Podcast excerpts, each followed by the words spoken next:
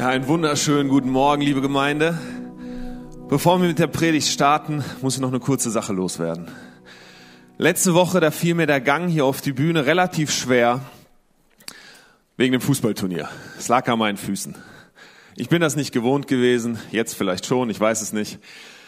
Heute fällt mir der Gang aber wieder schwer und das liegt nicht an meinen Beinen, denen geht's super heute, Nein, das liegt an diesem Thema, über das wir heute reden werden. Warum? Weil ich glaube, dass bei diesem Thema Körper, so oberflächlich es auch scheint vielleicht im ersten Blick, ganz, ganz viel Verletzung und ganz, ganz viel Heilung benötigt wird.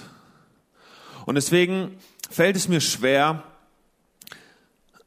und deswegen möchte ich am Anfang beten. Beten, dass, dass Gott heute und auch in den nächsten Wochen, wenn wir über dieses, über dieses Thema, über uns selbst sprechen, wer wir sind im Hinblick auf Gott, ja, dass er da zu uns spricht und dass er uns Dinge offenbart und dass, wenn Verletzungen hochkommen, dass er derjenige ist, der diese auch heilt. Und deswegen möchte ich ganz besonders für heute beten, dass diese Predigt heilsam wird für dich. Jesus, ich möchte Danke sagen, dass du hier bist. Ich möchte Danke sagen, dass du nicht weit weg bist, sondern dass du hier in diesem Raum anwesend bist. Ich möchte Danke sagen, dass du Interesse hast an jeder einzelnen Person. Ich möchte Danke sagen, dass du jede einzelne Person hier im Raum liebst. Mit all dem, was sie ausmacht. Ähm, und auch mit ihrem Körper. Und Jesus, ich bete, dass wenn wir die nächste halbe Stunde über unsere Körper nachdenken, dass, dass du anwesend bist und dass dein Geist heilt, wo Verletzung ist. Dass dein Geist neuen Mut schenkt, neue Hoffnung schenkt. Und dass das eine Predigt wird, die Frucht bringt. Und deswegen bete ich, dass du heute kommst und sprichst. Amen. Amen. Körper. Warum sprechen wir als erstes über den Körper? Das hat eine ziemlich einfache Begründung. Naja, jeder von uns hat einen. Gehe ich mal von aus. Jeder von uns hat seinen Körper heute Morgen aus dem Bett geschleppt, hat ihn angezogen, zum Glück, und hier hingebracht. Und jetzt sitzen wir hier und der Körper ist etwas, was uns immer wieder was uns täglich beschäftigt. Wir können nicht ohne Körper. Keiner von uns kann ohne Körper. Wir sind Körper. Wir haben einen Körper, ob groß, ob klein, wie auch immer. Und das schenkt uns einerseits Möglichkeiten. Unser Körper gibt uns Möglichkeiten, aber er begrenzt uns auch ein Stück weit. Was meine ich damit? Ich wäre unglaublich gerne Formel 1 Pilot geworden. Wirklich unglaublich gerne. Das einzige Problem ist, ich passe nicht da rein wirklich das einzige Problem. Ah, wäre das nicht gewesen, dann hätte es wahrscheinlich geklappt und dann würde ich mich jetzt schon vorbereiten auf die neue Saison. Ich weiß es nicht, aber der, das einzige Problem ist mein Körper. Ich bin zu groß, habe eine zu große Hüfte wahrscheinlich. Ich passe nicht in diesen engen Sitz. Andererseits gibt dieser Körper mir auch Möglichkeiten, etwas zu tun und so ganz habe ich die Hoffnung mit Formel 1 noch nicht aufgegeben. Warum? Wir alle wissen, unsere Körper verändern sich. Einfaches Beispiel. Ähm, wir haben gerade schon vom Teamcamp gehört. Oh, ich war früher im Teamcamp, ich hatte kein loses Mundwerk wie Rudi.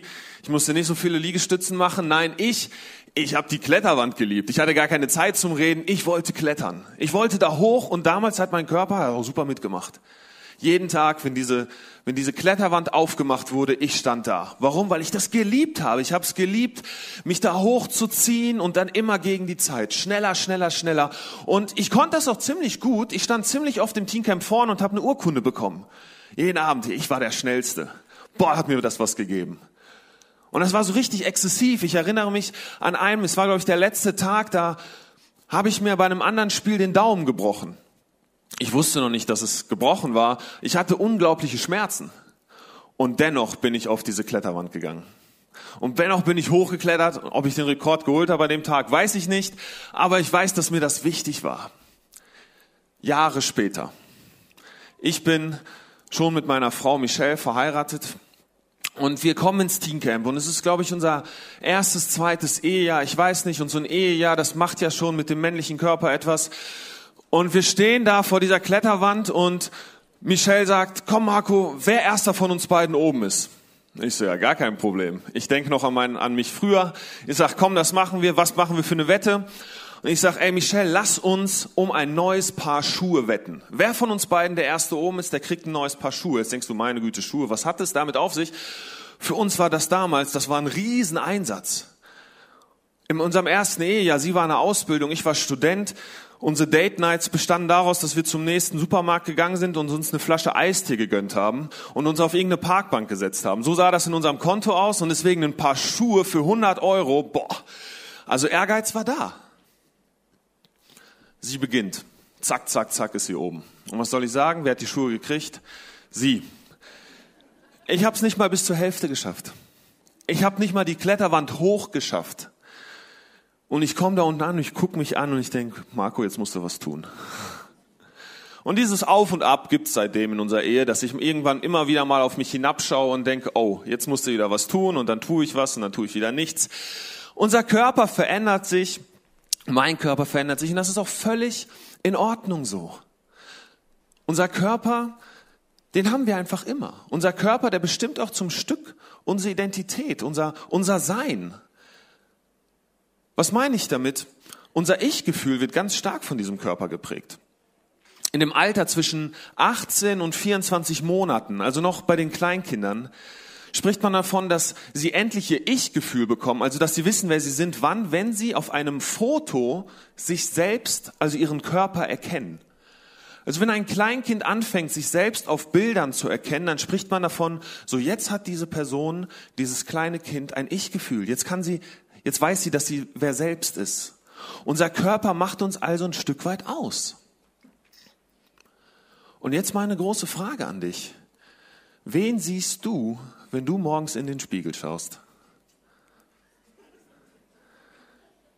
Schaust du da rein und denkst, boah, cool, Danke für diesen Körper. Oder siehst du vielleicht ganz, ganz viel Begrenztheit?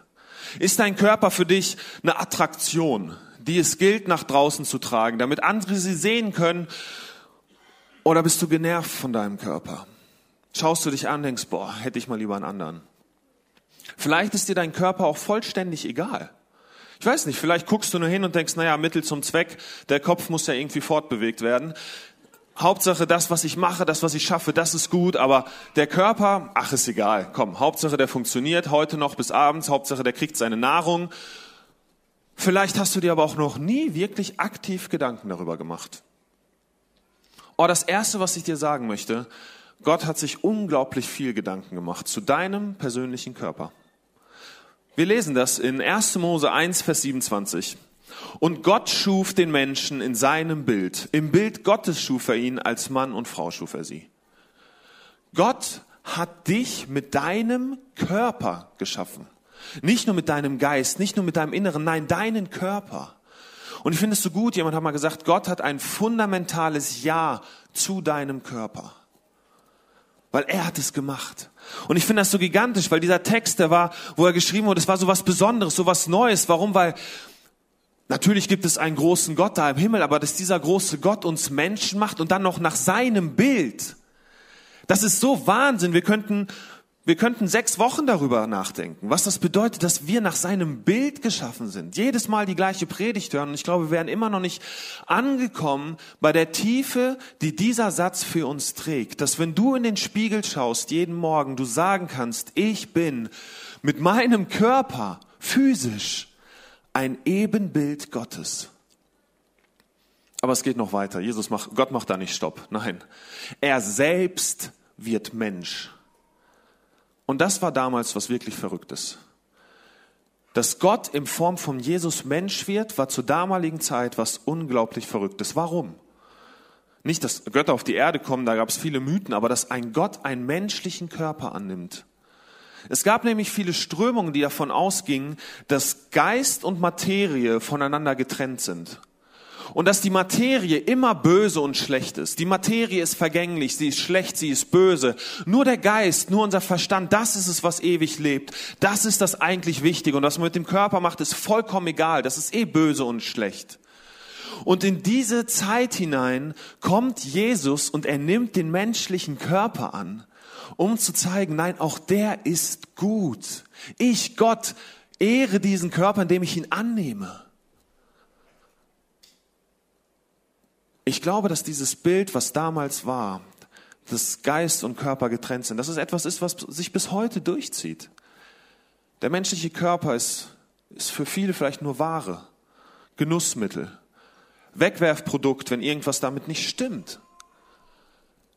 Gott, Jesus, die Bibel, sie zeichnet ein ganz anderes Bild von deinem und meinem Körper. Sie sagt, er ist wunderbar gemacht. Er ist ein Geschenk Gottes. In dir, in deinem Körper spiegelt sich das Ebenbild Gottes wieder. Das heißt, wenn du morgens in den Spiegel schaust, dann kannst du da das Ebenbild Gottes sehen. Er selbst hat diesen Körper angenommen, hat diesem Körper, den wir so mit uns rumtragen, jeden Tag, einen unglaublichen Wert gegeben. Was macht diesen Körper so besonders? Und auch da könnten wir ewig, ewig drüber reden, aber ich habe drei Dinge mitgebracht, die ich denke, die diesen Körper ganz besonders machen. Und zwar ist das Individualität, Lokalität und Identität. Das erste Individualität. Wunderbar hast du mich gemacht, Gott. Haben wir gerade in Psalm 23, äh, 136 gelesen. Wunderbar hat Gott mich gemacht. Und ich finde das so interessant, dass bei all dem Verfall, den unser Körper nach dem Sündenfall durchgemacht hat. Ich meine, das ist ja kein Geheimnis. Dieses Ebenbild Gottes, dieses Wunderschöne, was, was er sich da in 1. Mose 1, 27 für uns ausgedacht hat, das hat seine Probleme gekriegt. Das hat seine Verletzungen gekriegt, seine Krankheiten gekriegt, seine Marke gekriegt. Es ist nicht mehr so wunderschön wie in der Theorie. Und trotzdem findet David diesen Körper so schön. Er findet in diesem Verfall, in diesem, in unserem menschlichen Sein, findet er noch so viel Schönheit, dass er schreiben kann, wie wundervoll Gott hast du mich gemacht. Jeder von uns ist unterschiedlich.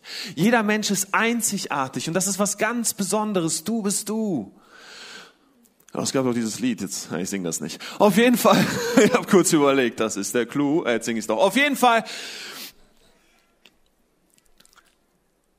du bist einzigartig und das ist was ganz Besonderes. Vielleicht erkennst du das für dich nicht an, da kommen wir gleich noch zu. Aber es ist im ersten Moment, das möchte ich dir sagen, dass du individuell bist, so wie du bist, ist ein Geschenk, ist was Großartiges.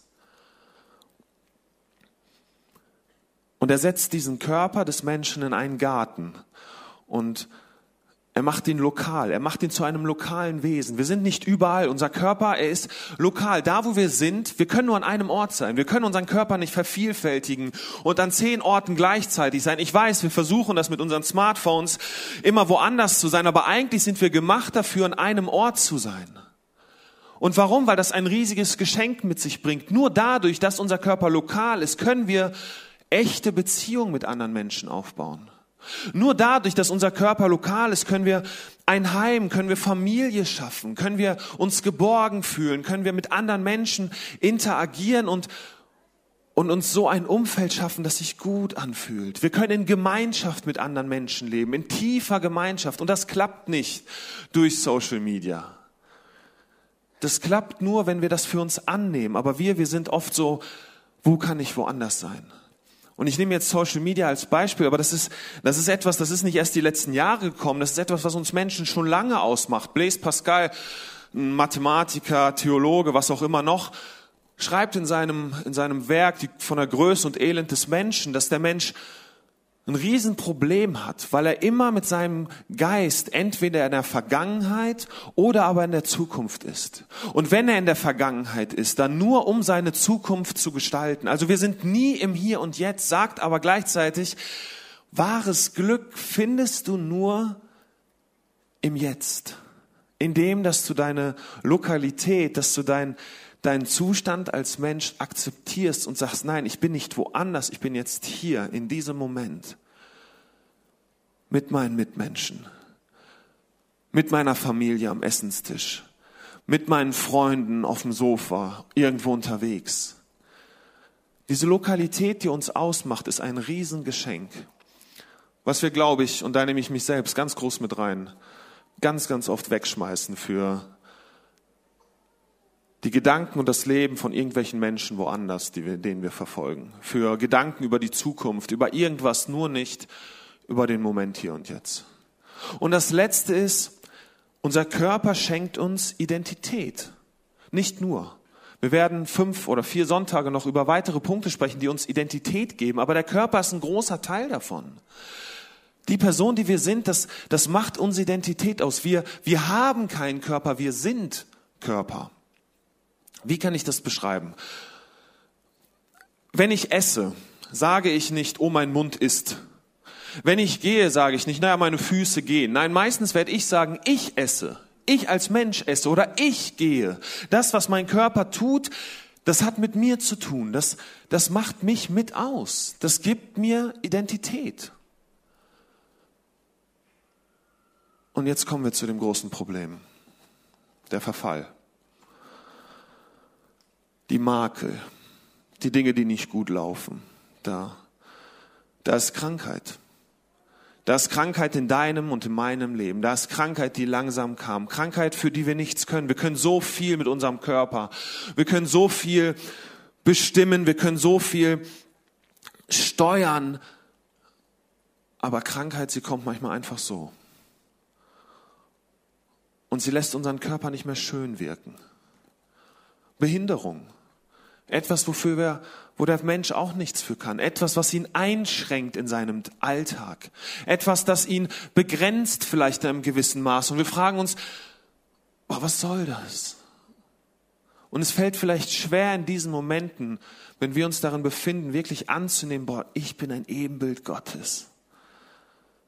Und dann gibt's auch noch Dysphorie, Gender-Dysphorie. Was bedeutet das? Das sind Menschen, die in den Spiegel schauen und das, was sie in ihrem Gegenüber sehen, empfinden sie null Verbundenheit. Sie haben null das Gefühl, dass diese Person in, in dem Spiegel sie selbst sind. Dass es wer vollkommen anders ist und es zerstört sie. Es macht sie fertig. Ich finde es so gigantisch, dass, dass Jesus Mensch geworden ist und dass Jesus, als er auf dieser Erde war, genau diesen Dingen begegnet ist dass er umhergezogen ist und dass er für Kranke gebetet hat, damit sie wieder gesund werden. Dass er für Menschen mit Behinderung gebetet hat, damit sie wieder gesund werden, damit Menschen wieder heil werden. Und das machen auch wir in unserer Kirche. Und auch wenn du ein Problem mit deinem Körper hast, mit deiner Krankheit, dann darfst du so gerne zu unseren Ältesten kommen. Und wir wollen dafür beten, dass Gott eingreift und dass diese Sachen vorbeigehen. Aber das tun sie nicht immer. Wir Menschen, wir leben mit diesem Verfall und das müssen wir auch.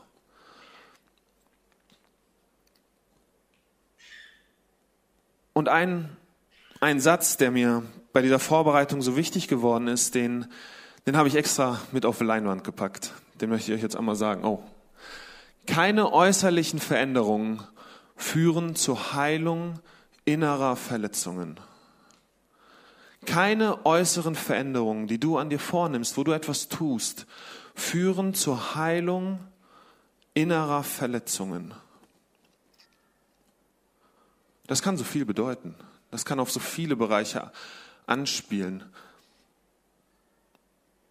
Vielleicht hast du ein Problem mit deinem Selbstgefühl und du schleppst dich jeden Tag ins Fitnessstudio. Du verzichtest, verzichtest, verzichtest und es ist zu einem Zwang geworden. Du versuchst äußerlich was zu verändern an dir, damit du innerlich endlich Heilung empfängst, damit du in den Spiegel schauen kannst und endlich versöhnt sein kannst mit dir selbst. Ich will dir heute Morgen sagen, äußerliche Veränderungen werden nie innerliche Verletzungen heilen. Du musst anfangen dann auf das Problem zu schauen, auf die Verletzung zu schauen und sagen, wie kann ich das ändern? Warum? Weil vielleicht fühlst du dich für eine Zeit super attraktiv und hast Selbstwertgefühl dafür, aber du wirst älter. Und irgendwann ist das vorbei. Du kannst kämpfen, so viel du willst. Vielleicht gehörst du aber auch zu den Personen, die in den Spiegel schauen und egal wie viel Sport sie treiben, egal was sie machen, die Personen in dem Spiegel sind nicht sie selbst. Sie kommen damit nicht zurecht. Und auch das ist ein inneres Problem. Und auch hier brauchst du innere Heilung, die dir nur Jesus schenken kann. Paulus, er, er schreibt von diesem Missstand, in dem wir Menschen leben. Er schreibt von diesem Missstand, dass obwohl wir Ebenbilder Gottes sind, obwohl wir so wunderschön gemacht sind, obwohl Gott uns diesen Körper als Geschenk gegeben hat, mit all seinen Vorteilen, mit all den Segnungen, die dieser Körper mit uns bringt, dass wir dennoch in diesem Zwiespalt sind, in dieser Zerrissenheit sind, dass dieser Körper eben doch nicht immer gut ist. Und so schreibt er Folgendes. Und sogar bei wir, denen Gott doch bereits seinen Geist gegeben hat, also wo Gott doch diesen neuen Menschen schon hineingepflanzt hat, den ersten Teil des zukünftigen Erbes, sogar wir seufzen innerlich noch, weil die volle Verwirklichung dessen noch aussteht, wozu wir als Gottes Söhne und Töchter bestimmt sind. Wir warten darauf, dass auch unsere Körper, unser Körper erlöst wird. Und das Bild, das Paulus hier zeichnet, das Bild, das Paulus hier von einem Menschen hat, ist nicht, dass wir von unseren Körpern erlöst werden, sondern dass wir mit unseren Körpern erlöst werden. Dass wir mal einen neuen Körper bekommen, ohne Krankheit, ohne Leid, ohne, ohne, diese, ohne diesen innere Zerrissenheit, ohne diesen Zwiespalt. Wir werden einmal einen neuen Körper bekommen. Und wenn wir nicht schon hier Heilung empfangen, wir werden Heilung empfangen. Und wo ich das gelesen habe, das war für mich, das ist so eine Hoffnung für jeden Menschen auf dieser Welt, der einen Körper besitzt. Dass wenn er morgens in den Spiegel schaut und wenn es Dinge gibt, die nicht gut sind, dass wenn der Körper uns begrenzt in gewissem Maße, wenn wir Leid empfinden, wenn wir Schmerz empfinden, wenn wir nicht mehr vorankommen, wenn dieser Körper uns so sehr einschränkt, dass wir vielleicht nur noch im Bett liegen dass wir dennoch sagen können, da ist Hoffnung. Dieser Körper, dieses Leid, das ist zeitlich begrenzt. Und dann wird dieser Körper erlöst werden. Und dann wird da Hoffnung sein. Dann wird Hoffnung einkehren in uns. Und dann werden wir vor unserem Ebenbild persönlich stehen. Und dann wird klar sein, wie wundervoll wir gemacht wurden dann wird klar sein, wie gut er uns geschaffen hat mit all dem, was wir sind. Was machen wir jetzt damit? Was, was machen wir jetzt mit unserem Alltag, wenn wir rausgehen? Nochmal die Frage, wen siehst du morgen, wenn du in den Spiegel schaust? Kannst du zu deinem Körper Ja sagen, wenn du ihn siehst? Kannst du sagen, okay, danke? Kannst du Danke sagen für deinen Körper?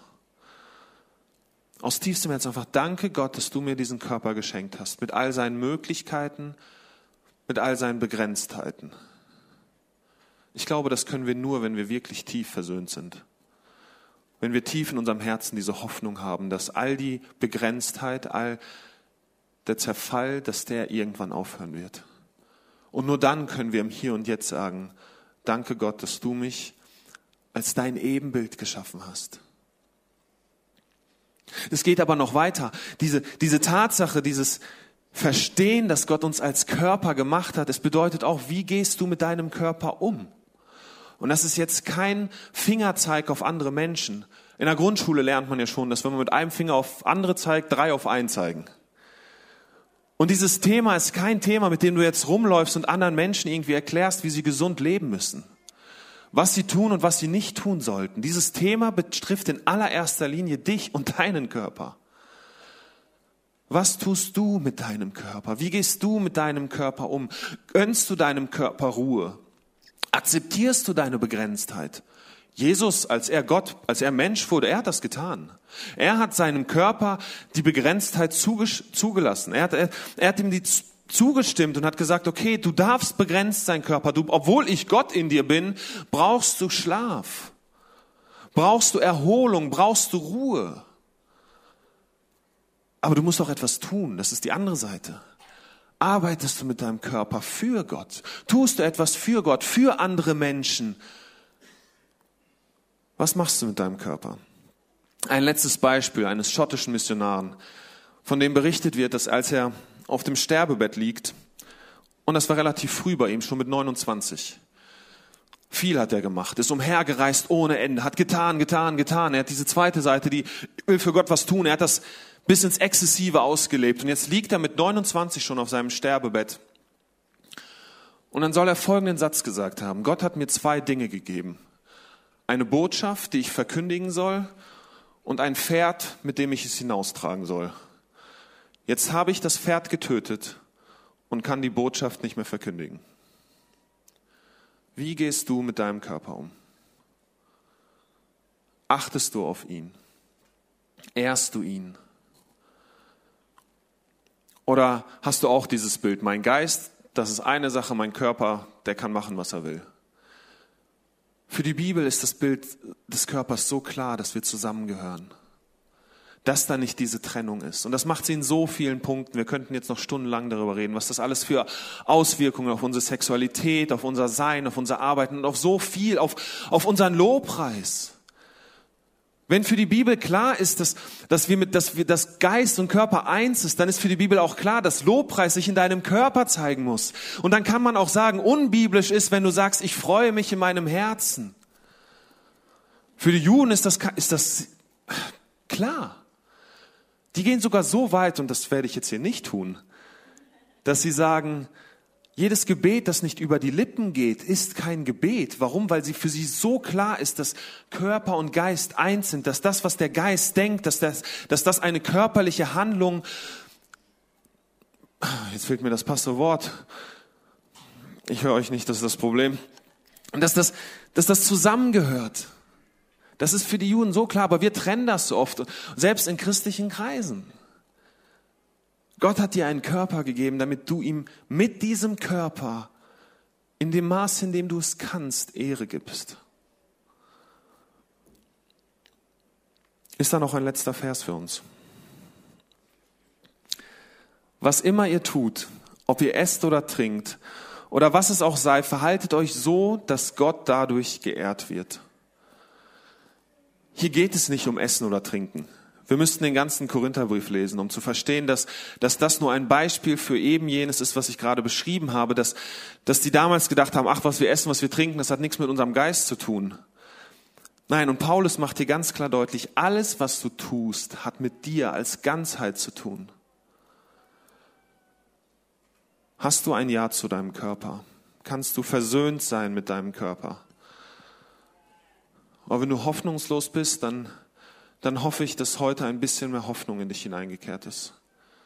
Dass wenn du morgen in den Spiegel schaust, bei deiner Begrenztheit, bei deiner Verzweiflung, bei deiner Krankheit, dass du trotzdem, dass du trotzdem Danke sagen kannst, Gott, dafür, dass er dich wundervoll gemacht hat. Und dass du Dinge findest, für die du Danke sagen kannst. Dinge findest, die du immer noch kannst mit deinem Körper. Wo du immer noch tun kannst, wo du immer noch sein kannst, wo du immer noch für andere zum Segen werden kannst, wo du immer noch Gemeinschaft, Beziehung bauen kannst.